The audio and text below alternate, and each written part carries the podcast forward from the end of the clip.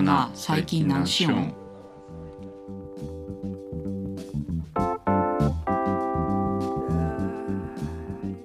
おはようございます。こんにちは。こんばんは。このポッドキャストはフリーランスとして活動する実の姉と弟がお互いの近況報告がてらゆるくおしゃべりするポッドキャストです。なあなあ、はいはい。今、何がよう騒がせてるか知っとる？あれじゃないの？あの、公衆トイレじゃないの？何の話？あの、女性トイレがない公衆トイレの話じゃないの？今一番熱いの。ちょっと待って、何それ？知らんないけど。あ、違う、違う。これはなんか別の回で話そう。え今、暑いといえば、うんあれでしょ？何？WBC でしょ。あれでしょ？野球でしょ？野球ですよ。WBC。でもこれさ、うん WBC ってさ、うん。あの、何の野球なん？これ。何の野球？うんどういうこと？何子供野球か大人野球かってこと？とかさ、なんか、なんかの大会とかさ、うん。何の野球なんああ、あのね、あれです。野球のワールドカップです。ワールドベースボールクラシックの略です。ああ、そういうことね。ワールドカップなのね、これ。そうなんです国別の、把握、把握。国別対抗の野球、世界野球大会です。ああ、あ、じゃあ、すごい大変なことになってるね、きっと。そうそう。で、まあ、やれう、ん大谷がどうだ、誰それがどうだ。確かに、確かに大谷さんの写真よく出てくると思った。いや、コワーキングスペースでもそんな話はちらほら耳に入ってくるうん。よね。うんうん。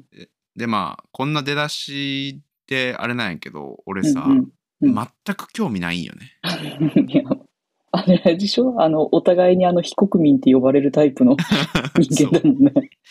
ということで、今回は、うんなあなあ、スポーツ観戦興味ある？ってうんいこうと思います。オッケー。大丈夫かな？今回。どっちも多分興味ないよね。大丈夫？いや、まあね、ないんよね、二、人とも。うん。うんこれまでなんか普通に話してた時の感じをから判断する限り、そうなんですよ。でね年を重ねるごとになおうんうん。スポーツ観戦の興味が薄れてきてるなと思ってはいはい。でまあなんかオリンピックとかさ、うんえーワールドカップだとかはい。今のその WBC だとかさ、ここ23年で結構さ、うん。でかいイベントが毎年ぐらいのペースであって、うん。世の、まあ、メディアとかを含めたね、うん。盛り上がりに対して自分があまりに盛り上がってねえなと思って。わかる。わかる。よ。私もさ、徹夜で、徹夜でサッカー見ちゃったとか言いたい。そうそうよくある話やん一。回も徹夜したことないわい。やちょっとその辺のね話をなぜうんうん。なぜそうなのかというところをね話そうかなとうん思いま、して、いいですね。いいですね。俺ねでもね実際うんに見たことあるものはちょこちょこあるのよ。はい、はい。でかつこう前回ボルダリングの話したけどさスポーツ自体にはやることには興味があるのようんだし好きなのよ。うんで今まで実際に見たことあるもので言うと野球もあの球場で見たことあるし、うんサッカーも見たことあるし、はいバスケもプロのやつ見たことあるし、うんなんなら F1 も見たことあるんよ俺。ええなんか海外って感じするね。でかつまあもちろんね自分が部活やってたものはまあ自分がプレーしてる以外の時に見たことあるからさ。バスケもあるし。し、バレエもあるし弓道もあるしっそうね。て感じなんよそこそこ見てるね。そううん。でまあテレビでちょこっと見ることもあったしまあ昔はもう今よりも見てたんやけど、うん。まあそもそもテレビをあんま見んようになったからうん。こうたまたま見るみたいなけ機会も減ったからさそうね。マジで全然見んわうん、けよ、うん、うん。どう？なんかスポーツ見る？私は、現地で見たことあるのは、うんまず野球でしょ？これはなんか友達が、あ野球あるんやそう、あの千外葉ロッテマリーンズの試合があるから行こうって言われて行って、ああの、熱い応援団に圧倒されたっていう記憶があるのい一回と、あ あの楽器とか持ってる人たちね。あ、そうそうそうそうそう。で、あの、競技ではなかったんだけど、フィギュアスケートも見に行ったことある。おーあいいね。はいはいとはいえっ、と、まあ、部活がね、私ラグビー部のマネージャーだったからラグビーとか、あーあんたの弓道の試合見に行ったりとか、で、まあ、スポーツの中で一番見に行ったのは格闘技だね。あ格闘技年末見に行ったりしてたもんね毎年恒例だったね。あー多分そんぐらいかな。実際見るとさうんうん。結構楽しいやん普通にあ、そうね。そうね。野球とかサッカーとか、うん。あなんか自分からじゃあ誰かに誘われんで行くことって、うん例えばこうライブに行くようなモチベーションでうんスポーツを見に行くことってないんやけど、うん。実際現地に行ったら、まあ、その雰囲気的にも楽しいし、うん普通にプレーを見ててもなんか楽しいなって思えるよね。ただじゃあそれを継続的にその観戦するかっていうとまあなんかうんそこまでの熱はまだないなっていう感じだよね。いや、そうなのよ。なんかさ、こう、私ね、ずっと推し活に興味があるのよ。はいはいはい。わ誰かを推したいという気持ちがね、強いんだけど、うん、でも全然推せないのね。悲しいからね。悲しいかな。でもきっとなんか、このスポーツって誰か推しがいるから楽しいもののような気がしてて、うん。なやっぱそれができる人はいいなと思う。俺なんかさオランダおった時に同僚の人でずっとサッカーやってた人がおってしかも結構うんマジでユースのチームとかに入ってるレベルで。やってた人がおったよね。うん。でその人に誘われてサッカー見に行こうよってうんうん。行って、えっと、オランダのあのアヤックスっていうサッカーチームがあるけど、へーアヤックスとあとスペインのレアル・マドリードっていう、まあ、結構名門のね試合を見に行って、うんうん。であのクリスチアーノ・ロナウドって聞いたことある？名前は知ってる。名前は知ってるやん、うんそのぐらいの有名人がプレーしてた試合を俺見に行っうたんよ、んうん。うん、すごいやん。で、うんあのちょっと寝たんよねあ、もう最、最悪やな。で連れてこんかったらよかったそっからその人一回もねサッカー誘ってくれんくなったんやけど 当然やな、それは。っていうのをいまだにね、あのー喋ったうんうんり会ったりする機会でね、こう、うんうん。出されるよね。お前あの時寝たよね？みたいな。まあっていうね、うんうん。ことがあったりもしたわけよ。はいはいはい。で、よくよく考えてみると、うちってさ、うん。なんか家庭環境としてもさ、あんまりその、スポーツ観戦をする家ではなかったやん。テレビだろうが、現地だろうが。いや、だって家族でスポーツ観戦ってしたことないんじゃない？ないよな、家。族のアクティビティとして。うん。でなんかよくさ、あのー昭和的な家庭の風景としてさ父親が。なんかひいきの野球チームがおって夕食時に野球見るみたい野球中継見るみたいな。絵があるけどさ、それなかったやん行田家においては。うちは、あれじゃない？なんか、朝まで生テレビとか、あの、永遠に NHK がかかってるとか、なんか、討論の、あの、番組がよくかかってた記憶があるね。朝生は確かにうんテレビで流れてたのを覚えてるわ。あったうん、そうそうそうそう。で、あれ終わって、あの、ジャズが流れだし、あ、なんかそろそろご飯かなみたいなのが、うちのうん原風景だった気がする。週末のね。うん、そうそうそうそう。でまあ母は母でスポーツ好きやけどあの人もどっちかっていうとプレイヤータイプあ、そうね。そう、だから多分あんたと近いんだろうね。あの、やるのは好きだけど、別になんか観戦をしたいわけではない人だもんうね。ん。うん。まああの人もバスケもやってたしねテニスもねああ、そうだね子。供の時もやってたし。あ、やってたね、やってたねう。ん。まあ、っていう感じで、そもそも素地もそんなないというかね。そうね。楽しむきっかけとかは、ね。あんまなかった。割と文化系だったよね。いや、そうなんよね。だから、そもそもスポーツとの関わり方が見る方じゃなくて、やる方が先だった。っていうのがあって。ただ部活に入ると、例えばバスケを中学の時にやってたらさ、うんやっぱ同じチームのやつって見るのも好きな人多かったんよああ、ね。うんうん、そうだろうね。で、その当時さ、なんかあの、ケーブルテレビとかでうん。NBA の試合が見られるとか。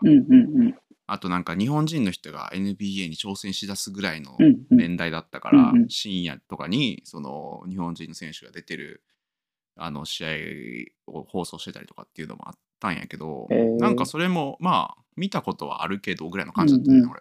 ああ、なんか、それで言うとさ、なんか、うん。うちらが小学生の時ってさ、あの、J リーグがさ、めっちゃ、こう、盛り上がったというかさ、あー。あるやんはいあのなんはいはいはか、コロコロコミックでも漫画あるし、なんか、テレビつけたら大体 J リーグい。うん、がやってた時期があったじゃん。そうね。で、あん、ありました。俺がね、幼稚園児ぐらいの時かな、ね多分。そう。で、あの時も私、本当はサッカー見た、見、うん。うん。楽しみたかったのよ。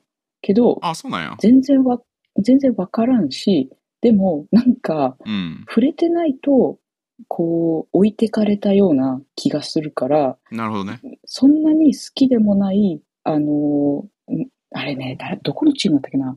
多分、横浜マリノスの、あのさ、鳥がグッてやってるさ、キャラクターいいんじゃん。はいはいはい。なんかあれ、ねそうそうそうそうはいあれの T シャツを着てた記憶があるね。その T シャツ、めちゃくちゃ覚えてるわ。いや、あんたさ、あったああんた。はさ、なんか緑のやつだった気がするよ。俺ベルディね。あ、そう、ベルディだ。ベルディだ。そうそうそうそうそうそう。俺が J リーグとかに興味を持ってた時代に、うんうん。ベルディってめちゃくちゃ強かったよ。それこそそねラモスが現役で。試合してたよ。うんうんうん。そうだね。でも最近なんかベルディめっちゃ弱いみたいな話を聞いて結構衝撃を受けて、うんうん。あそんなことあるんやっていうぐらい俺うんのその確かにスポーツまあその幼稚園の頃は確かにあの漫画とかあとうんうん。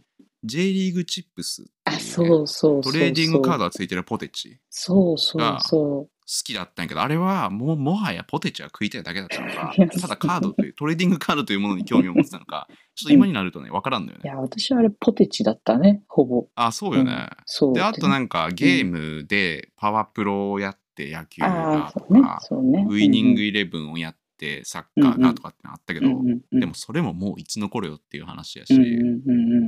でなんかめちゃめちゃなんかあのなんつうか盛り上がらん話になってるんやけどさ 唯一、うん格闘技は好きなわけやん姉ちゃんがあ、そうね。格闘技は。見てたわけやん、うん、見てた、見てたよ。最近までうん、とても見てた。そのなんかそこに興味を持った背景を知ることでスポーツに興味を持てるようになるんちゃうかなと思ってるん、やけど、あどういう経緯で、これはね、結構再現、再現性高いと思うよ。あそうなんや。そう。教えてよ。再現性高くって、えっと、私がその格闘技、総合格闘技で、えっと、見てた団体は、ライジンっていう団体なんだけど、名前は聞いたことあります。あ、聞いたことある、うん。そうそうそうそう。で、うん。これ好きになったのは、夫の影響なのね。ああそっかそっかうんそうそう。で、ライジンの運営陣って、うんえっと、うちらが多分、うんと、高校生とかぐらいの時に、はいプライドっていう団体をやってた人たちと運営が一緒なんだよね。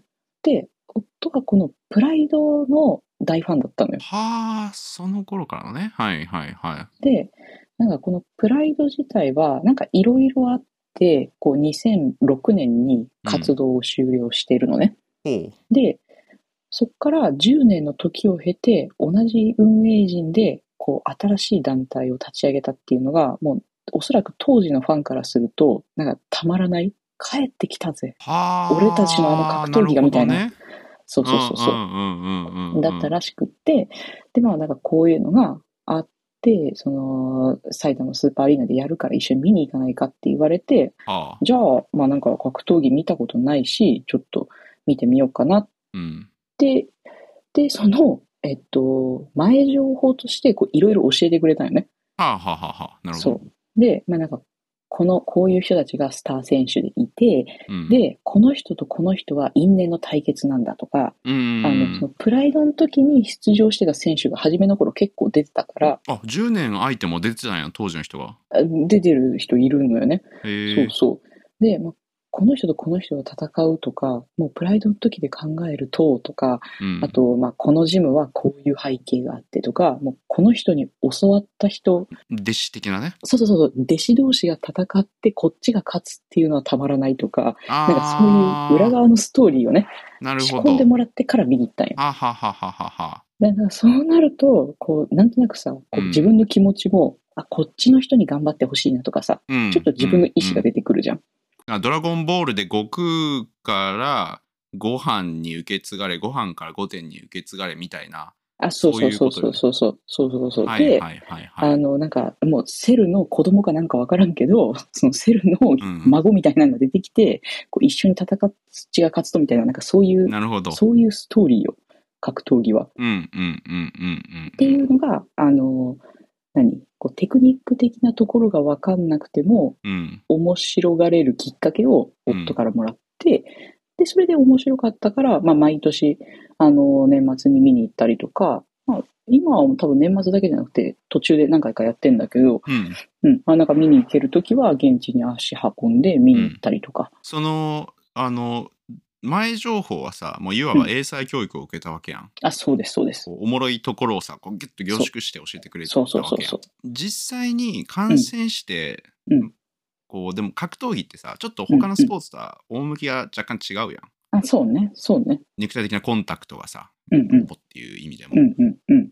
そこに関してのなんつうかうんハードルというか、こあうー。近づきづらさみたいなのなかったの？普通に楽しめたなんか痛そうみたいなこと？それは。のも含めてうん。ああ、なんかそれはね、そんなに、うん。そんなに抵抗なくて、多分その事前に動画結構見たからな気がする。ああもう体を慣らしていってたのね。あの、自習した、自習。はいはいはい。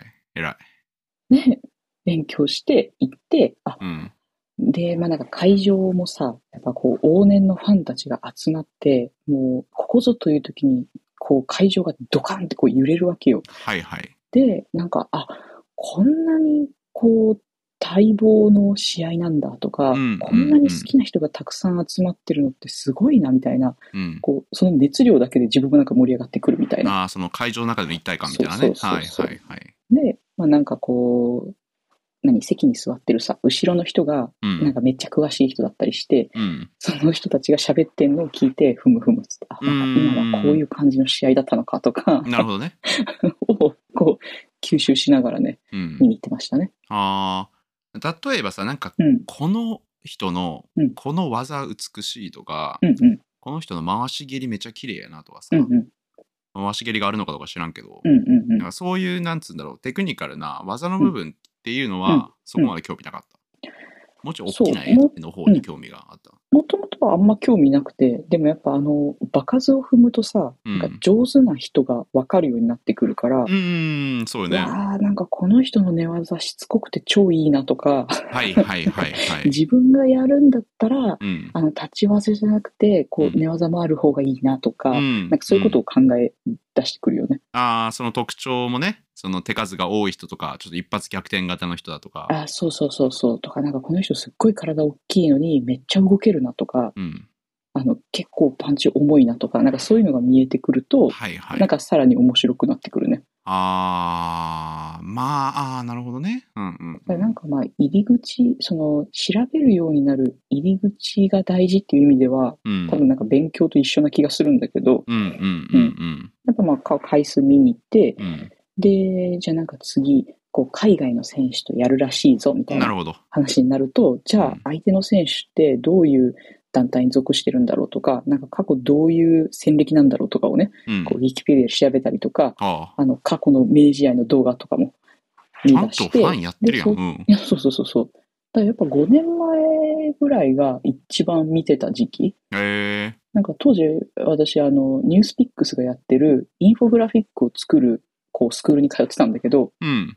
でね、そこの卒業制作で、力道山と日本プロレスが来人に至るまでどういう団体があったかっていうインフォグラフィックを作って、あの、プレゼンで優勝したんだけど、会場でね、めちゃくちゃおじちゃんに話しかけられまくったね。あそう。なんでこの題材にしたのとか、はいはいはい。よく調べたねとか、うん。いろいろ褒めてもらって嬉しかった、俺。いやこれね今見てるんやけど確かにね、うんうん中学校の時の友達でプロレスすげえ好きなやつがおっうんうん。て、うん。でそいつがなんか新日がどうこうとかって言ってあ、た。なう。ん。っていうのをね、これを見ながら思い出して俺当時だってうん。知ってたさプロレスラーってさあのあれよ、闘魂三重士知っとる？闘魂三重士？武藤敬司とああ、えーはいはいはいはい。長野正弘と橋本真也。ぐらいのあのーなんつうか年代感だからさ、うんうんうんうん。こうす、現代のやつを好きになったけど、うん。やっぱその前がどうだったんだろうっていうのが気になってきて、私このインフォグラフィック作るのに、リサーチに10日ぐらいかけてるからね。いやまあでもそうなるよね。この情報量やと。いや、そうなるわだからもう、デフォルトの文字の大きさで、えっ、と、A45 枚ぐらいになってたね。あー。まあでもなんか今の話を聞いてるとちょっうとん音楽うんとも近いものを感じる、あ、なんかそうそうそう。のうん。このバンドがこの人たちと仲良くて、でそれを引き合わせたのはこの人たちででこのジャンルって遡ると、まあ、実はブルースに起源があってみたいなあ、そうそうそう話そうそとか、まあ、あとレーベルとかも含めると多分レーベルとプロレス団体が同じような存う。う在なわけやん。んうんうんうん。でこのレーベルだからこいつら仲良くてこことは敵対しててみたいな話とかはうんわかるなんとなく。そうそうそうそう。だから、あの私の格闘技のベースの楽しみ方がそこなんだよね。多分。うんなるほどね。スポーツ観戦をしようって思うと、うんどうしてもなんかそのテクニックとか、なんか戦術がすごいとかさ、なんかそっちの方を楽しまなきゃいけないのかなって思うんだけどう、ん。もともとのあの英才教育が、そのストーリー仕立ての方ではいはいはい仕込んでもらってたから、あの他のスポーツに比べると長く見に行ったし、直接見に行った数も多いんじゃないかなと思う。うん。あの、あれかもね、プロレスというか格闘技はさ、うん。うん。1対1だからいいのかもね。あー、それは、それはあるかも。ストーリーを追いやすいといえば追いやすいやん。うんそうだねで、主要プレイヤーって結構決まってるやん。うんうんうん。で、かたやチームスポーツになるとさ、追いかける人めちゃくちゃ多くなるやん。いそうなんだ。あれよくわかるよね、みんな。や、みんなすごいよね。サッカーなんてさ、こう遠くから映すやん、カメラも。うん。もう誰が誰かわからんしさ、あの、ユニフォームの色似てたらさ、もうさらにわけわかんなくなる。大体ポジションと背番号でわかると思うけどね、それは。あ、そういうああまりに似てないことが バレたな、これ。あでもなんか、なんとなうく、んその、なぜ格闘技だったのかっていうのは、ちょっと、うん、うん。なんかその人数とストーリーっていうところで見えてきたような気がす。るうん、けど、うん、多分、俺のスポーツ観戦への興味のなさのうん、うん。最大の要因がね、多分ね、勝負ごとに対する興味があまりないああ、はい、はい、はい、はい。よね。うん、うん、うん、うん。わかるわかる。結局それって、うん、推しの話にもつながってくると思うんだけど、うんうんその熱烈に支えたいチームとか選手がおらんから、うん、うん。別になんかチーム同士が戦い合ってても、あ両者ともに頑張ってますねみたいな、うんうんうんうんうんいい試合ですねみたいな、うんなんかどっちもすごいですねみたいな感想になっちゃうわけよ。はいはいで、はいなんか。こう、どっちが勝ってよかった、残念やったみたいな気分にあまりならない。ことも大きく作用してる気がするよね。格闘技でもうん、こう、好きな選手はもちろんね、うん当時いて、で、この人に勝ってほしいって思ってたんだけど、じゃあなんかその勝ち負けを引きずるかっていうと多分私そうじゃなくて、うん。なんか、この人が勝ったことによって、うん。こういうストーリーになったなって感じなんだよね、捉え方が。ああ、もう勝ち負けは本当にこうストーリーの中の一つのこう起伏でしかないわあ、けね。そうそうそうそう。で、負けたとしても、じゃあ次回どうなるんだろうね。なんか、to be continued みたいな感じなんだよね。はいはいはいはい。これでまた人盛り上がり来るぜみたいな。あ、そうそうそうそうそんな捉え方そう。うんうん。ああ、そうか。だから、一つ一つにうん注目していたら、その面白さは、こう、なんかもっと楽しめるところがあるのにもったいない見方をしてるのかもしれんね。あ、まあそうね。一戦うん一戦うんに注目しすぎると。うんうんうん。それはそうだと思う。俺ね、あのー去年だったっけ、ワールドカップ。去年去年、去年。何試合か見たのよ。おうあ、でもなんか言ってたね。うん。面白かったのがね、うんあのーカメラがね、めちゃくちゃいっぱいあったのよ。へえ。俺は、あの、アベマ TV の中継で見たんやけど、うんうんカメラ切り替えられるんよ。え、自分で？そう。だからいろんない視点でカメラ撮ってあって、その選手に寄った絵とか、うんうん。こう全体を俯瞰した絵とか、あと多分ね、うんうんドローンっぽいね、動きのカメラとかもあって、へえ、すご。それを切り替えられるのがおもろいなっていうのと、うんうんあ、と、今大会からなのか前からあったのか分からんけど、うんうんえっと、ボール自体が、に、えーまあ、なんかちょっとチップみたいなのが埋められてて、うんうん、IoT 化してるわけよ、ボールが。だから、えこう、ボールがどのタイミングでどこにあったのかっていうのを、その多分カメラとボールを使って、こう、すごい細かくね、あのーデータが残るようになってるんよえね。えもう審判いらんやん。いや、っていう議論もあるらしいの、実際。ああ、やっぱそうなんや。うん。で、なんかこう、ラインを割った割らんとかっていうのも。あの、カメラ判定されるしうんう、んその、ボールの支配率がどうこうとかもすごい細かくわかるし、っていう、そのなんか、データが出てることもそうやし、そのデータを見て、なんか、印象としてはチーム A が勝ってるのにデータを見るとチーム B の方が全然押してるやんみたいなそういうこう自分の印象とデータの差が面白いとかっていうのがあったよね。面白そう、それ。まあなんかそういう自分で面白ポイントが見つかると、その推しと同じぐらい、そのスポーツ自体にもちょっと興味が増しそうなんだなっていう気はね、なんとなくしたんああまあ確かにね。で、まあなんかそういう面白ポイントをこう、いろいろ持ってる人がさ、うん。いるといいよね、周りに。自分はサッカーをこう見るみたいな。ああ、うんうんうんそうね。うんうん、でもまあ、あの、できれば王道でも楽しめるようになりたいんだけどな。うん。うん、そうねう。んいやなんかねほんまにねその例えばバスケとかそこそこまあ大体ルールサッカーとか野球もルールは心得てるんやけどうんうん。まあなんかそもそもさスーパープレーってうんうんそんな頻発せんやん、そうね頻発せんからスーパープレーなわけやん、っうんうんうん。てなるともうちょっとその地味なところに面白さを見出さんとうんうん。ああ、確かに、こ確かに。う定期的に楽しむことって難しいねなとだから、だから寝ちゃったんだもんね。だからそこを理解するためにはもう少し技術的なところもわからないかんし技術的なところに興味がないのであれば、姉ちゃんみたいに、うんうんそのもうちょっと大きな絵でこの選手がここから移籍してもともとチームメイトやったこいつと戦うとかこの監督は、うんうんうん。あのここの出身でとかっていうところを知ることによって面白くなるのかもしれんよね。うん、そうね。そうね。なんか私、割とその、ストーリー性があるもの好きだからさ、うーん。なんかこの、スポーツを、んもし、なんかまあ、サッカーという人間がいたとして、はあ。この、ハードな部分、うん。こうなんかこの人は、なんかこういうことが特徴でとか、うこういうルールがあってっていう、この、ただの情報を聞いても、私はそんなに面白くないんだけど、うん。なんかその、バックグラウンドがどうだったとか、うん。なんかこの競技は紀元前のルールがこう、まだ色濃く残っていてみたいな、周辺情報を聞いた方がテンション上がるんだよね。はいはいはい。なるほどね。私もなんか多分王道ではないんだよね。あ楽しみ方が。けどまあ、ね。どっかそういうこう、偏愛みたいなの、まあ、見れるようになるんじゃないかな。まあでもだからそうね、その好きな人がこういろんな幅でとかいろんなポイントから紹介してくれるとうんうん。入りやすくはなるかもしれんね。あ、そう、そうなのよ。で、なんか、この、面白さが伝播するというかさう、ん。もうその好きでたまらないはい、はい。感じが出てる人のさ、感じってさ、こう、えこう伝染するじゃん。するね。なんか面白くなるなってくるもんね、実際。そうそう、なんか面白い気がしてきたみたいな気持ちになるやん。うん。やっぱなんかこれがその格闘技が夫がきっかけで好きになったみたいに、うん。まあ歴史の授業とかもね、私、そんなに学生の頃歴史好きじゃなくって、はあなんか、あこう、ずっと年表とか覚えるの嫌だなと思ったんだけど、うん唯一、中学校の時のはあ。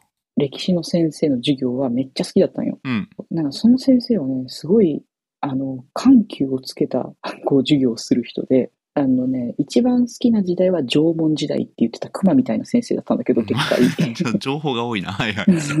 縄文時代好きの熊みたいな先生ね。はい。あ、そうそうそうそう。で、なんかその先生が縄文時代の解説をすると、なんか先生のことが縄文人に見えてくるんだよね。いや、なんかね、ごめんね。あの、縄うん。あの縄文時代もそうなんやけど、緩急っていうのはさ、今までちょっとスポーツの話してたから、うん。緩急つけたピッチングみたいなあ言い回しがあるやん。うん。だからなんか、熊が、なんか縄文時代みたいな、こう、なんか、あの、動物の皮とか着てピッチングしてる絵が今頭の中思い浮かんでて、全然話が入ってこなかったね。混乱させて申し訳ないけど、なんか、なんていうの、その、ごめんごめん。うん好き度がめちゃくちゃ伝わってくるはいはいはい。い。いですねこ。ううんいいね熱量、自分の好きなところだけ、うん。こう、すごい勢いで授業する先生でこ、れはどうしてもめちゃくちゃ伝えたいみたいなのが分かる感じの人で。そうそうそうそう。だからもう縄文時代のことはなんかわかんないけど、私も行ってきたみたいな気持ちになったし、で、あと、当時香川県にさ、住んでたから、うんまだあの、部落とかがはい結構、はい。まあ残ってるうん。地域だったのね。うん。で、まあ、この縄文時代の時には、なんかこういう毛皮を着てたんですみたいな話を、こうふざけながらしてた先生が、うん。この部落に関する授業は、うん。多分、なんか力入れてたのが3コマ、3コマぐらい。ぶっ続けでやったんだよね。おう。そう。で、まあなんかその授業入る前に、うん。今日はこれからの3コマはめちゃくちゃ大事な顔をするから、うんあの、こう、こう、ふざけたりするなよというか、真剣に聞けよみたいな。感じで授業がスタートして、うん。そう、一切笑いなしで、こう解説してくれるっていう授業が、緩急ついとるね。そうそう、関係ついてるでしょ、うん。そうそうそうそう。で、まあなんかそういう先生から教わったのは、うん。なんかすごいいい体験だったなって思うん。ってて、そうね。うんそれは勉強であっても、スポーツであっても、なんかそういう先生に巡り合うのっていうのは、うん何か面白がるときに大事なのかなと思ったりしましたね。ああ。そういえばさ、うんうんちょっと話変わるけど、なんか最近さ、はいサッカー漫画読んで,、読んでるって言ってなかっあ、読んでる。ブルーロックね。たうん。それは最近の漫画？あ、めっちゃ最近の漫画。まだ完結してない。あ、まだ連載してんの？うん、してる、はいはいはい。はいうん。あれはね、初めての、うん。初めてのスポーツ漫画だね、私にとっての。いそれは何？おすすめされたの？知り合いに？や、なんかね、あの、ツイッターでめっちゃこのブルーロック出てくるなっていうのと、周りの人がすごい読んでたんよ。へえ。で、なんか人によっては、これはなんかサッカー漫画じゃなくてビジネス書だみたいなことをうん書いてる人もいたし、うんうんなんかちょっと気になるなと思ってうん読んでみたら、あ、最初アニメ見たんだ。ああ、はいはいはいはい。で、アニメ見たら、あの、続きが気になりすぎて、うん。あのアマゾンで全巻一気に買ったよね。22巻。あ、でもそんなに引き込まれたんや。めっちゃ面白い、あれ。何がそんなおもろいの？スポーツ、でも別にスポーツ要素に惹かれたわけじゃないんよね。あ、そうそうそう。だからこれね、あの、さっきの、あの、周辺、うん。周辺情報というか、なんか別の楽しみ方みたいな話になってくるんだけど、うん。なんかこのブルーロックっていう漫画は、それぞれのキャラが、絶対被んないというか、うんなん。かみんな何かしらの素質というか特技みたいなのがあるんだよね。なんかはいはい。すごい、あの、俯瞰して、こう、何？フィールドを見れるとか、あの、めっちゃ左のキックが強いとか、すごいああ、こうシュートが蹴れるみたいな。そうそうう。そうそうそうそう。で、まあ、それはね、あの、スポーツ漫画のどうやらあるあるらしいんだけど、そうね、キャプテン翼もそんな感じやね。うん。で、だからなんかそのストレングスファインダーでいう、ちょっと個別化っぽい感じ、急にビジネスになったな。書かれてる漫画うん。なわけですよ。で、うん。えなんかこう、ちょっと自分が思ってみない相手とチームを組まなきゃいけないとか、いろいろね、こうクエストを乗り越えながら、あの、強いチームを作っていくみたいなはい漫画なんだけど、もう私は、むしろあれはサッカー漫画じゃなくて、うん。組織作りの漫画として読んでんのね。ああ、どの能力とどの能力を掛け合わせるかみたいな。そうそうそうそう。だからまあ自分だったら、みたいな。あこの子とこの子は絶対欲しいなとか、はいはいはいはい 思いながら読んでんね。あ。うん。あ、でも、そういう意味ではさ、めちゃくちゃスポーツに、チームスポーツにはまる素質を持ってるよね。そうね。だからあの、監督目線だったらめっちゃ楽しめると思ね。うんだって昔、今あるか分からんけどさ、うん昔プレステサッカーチームを作ろうっていうソフトとかああ、ったも。そうんうんうんうんうん。多分楽しいんだけど、うん。ちゃんと一人一人の、こう、バックグラウンドが分かってないと、私指名できないから、うーん。その、没入できるだけの情報量が欲しいね。そうね。まあ、かなり、やっぱ11人とさ、まあ、それを他のベンチまで何人もさ、うんその人たちの能力を一つ一つ覚えて、じゃあどう組み合わせるみたいになると、まあ、結構最初のね、ラーニングコストはかかる感じはするよね。いやー、そう、だからやっぱあれをね、うあんだけ勢いよく読ませるブルーロックはね、ほんとすごい漫画だから、うんみんな読んだらいいと思う。アニメはネットフリックスで配信されてんの？あ、そう。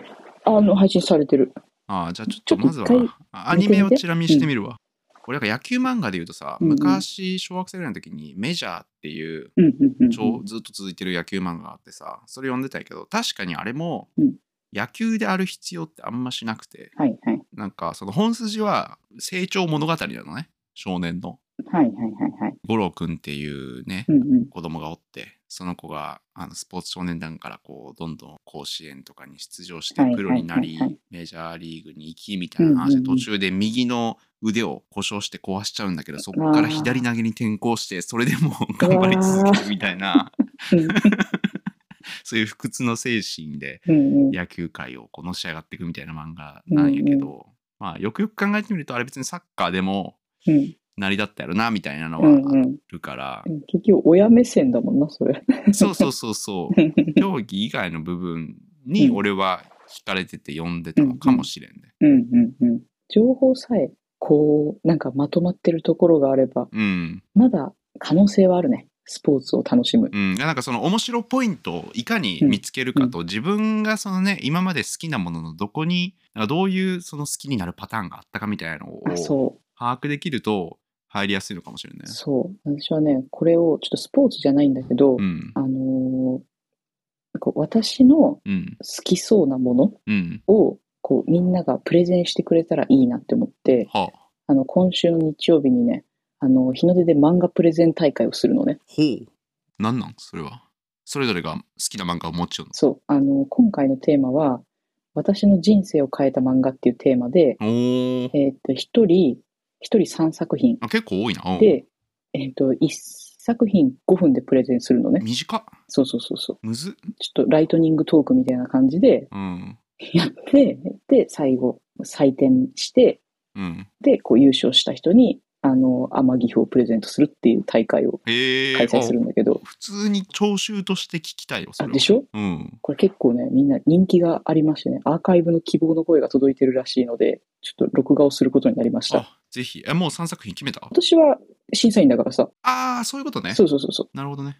もともとは、そのブルーロックが面白すぎるから、こういう漫画を教えてくださいって、ツイッターでね、つぶやいたら、日の出の子たちが、うん。なんかこういうのはどうだみたいな感じでいろいろやってくれてたら、これなんかプレゼン大会にしたらおうん。もろそうだなと思って。ちょっとやってみたんだけど、すごい楽しみ。スポーツもそういうのがあるといいかもしんない。確かにね、あの、うんこのスポーツのここがおもろいっていううん。話をさ、てか俺さ、うん前回まさにその話してたやん。響いてたい。や、響響いたよ。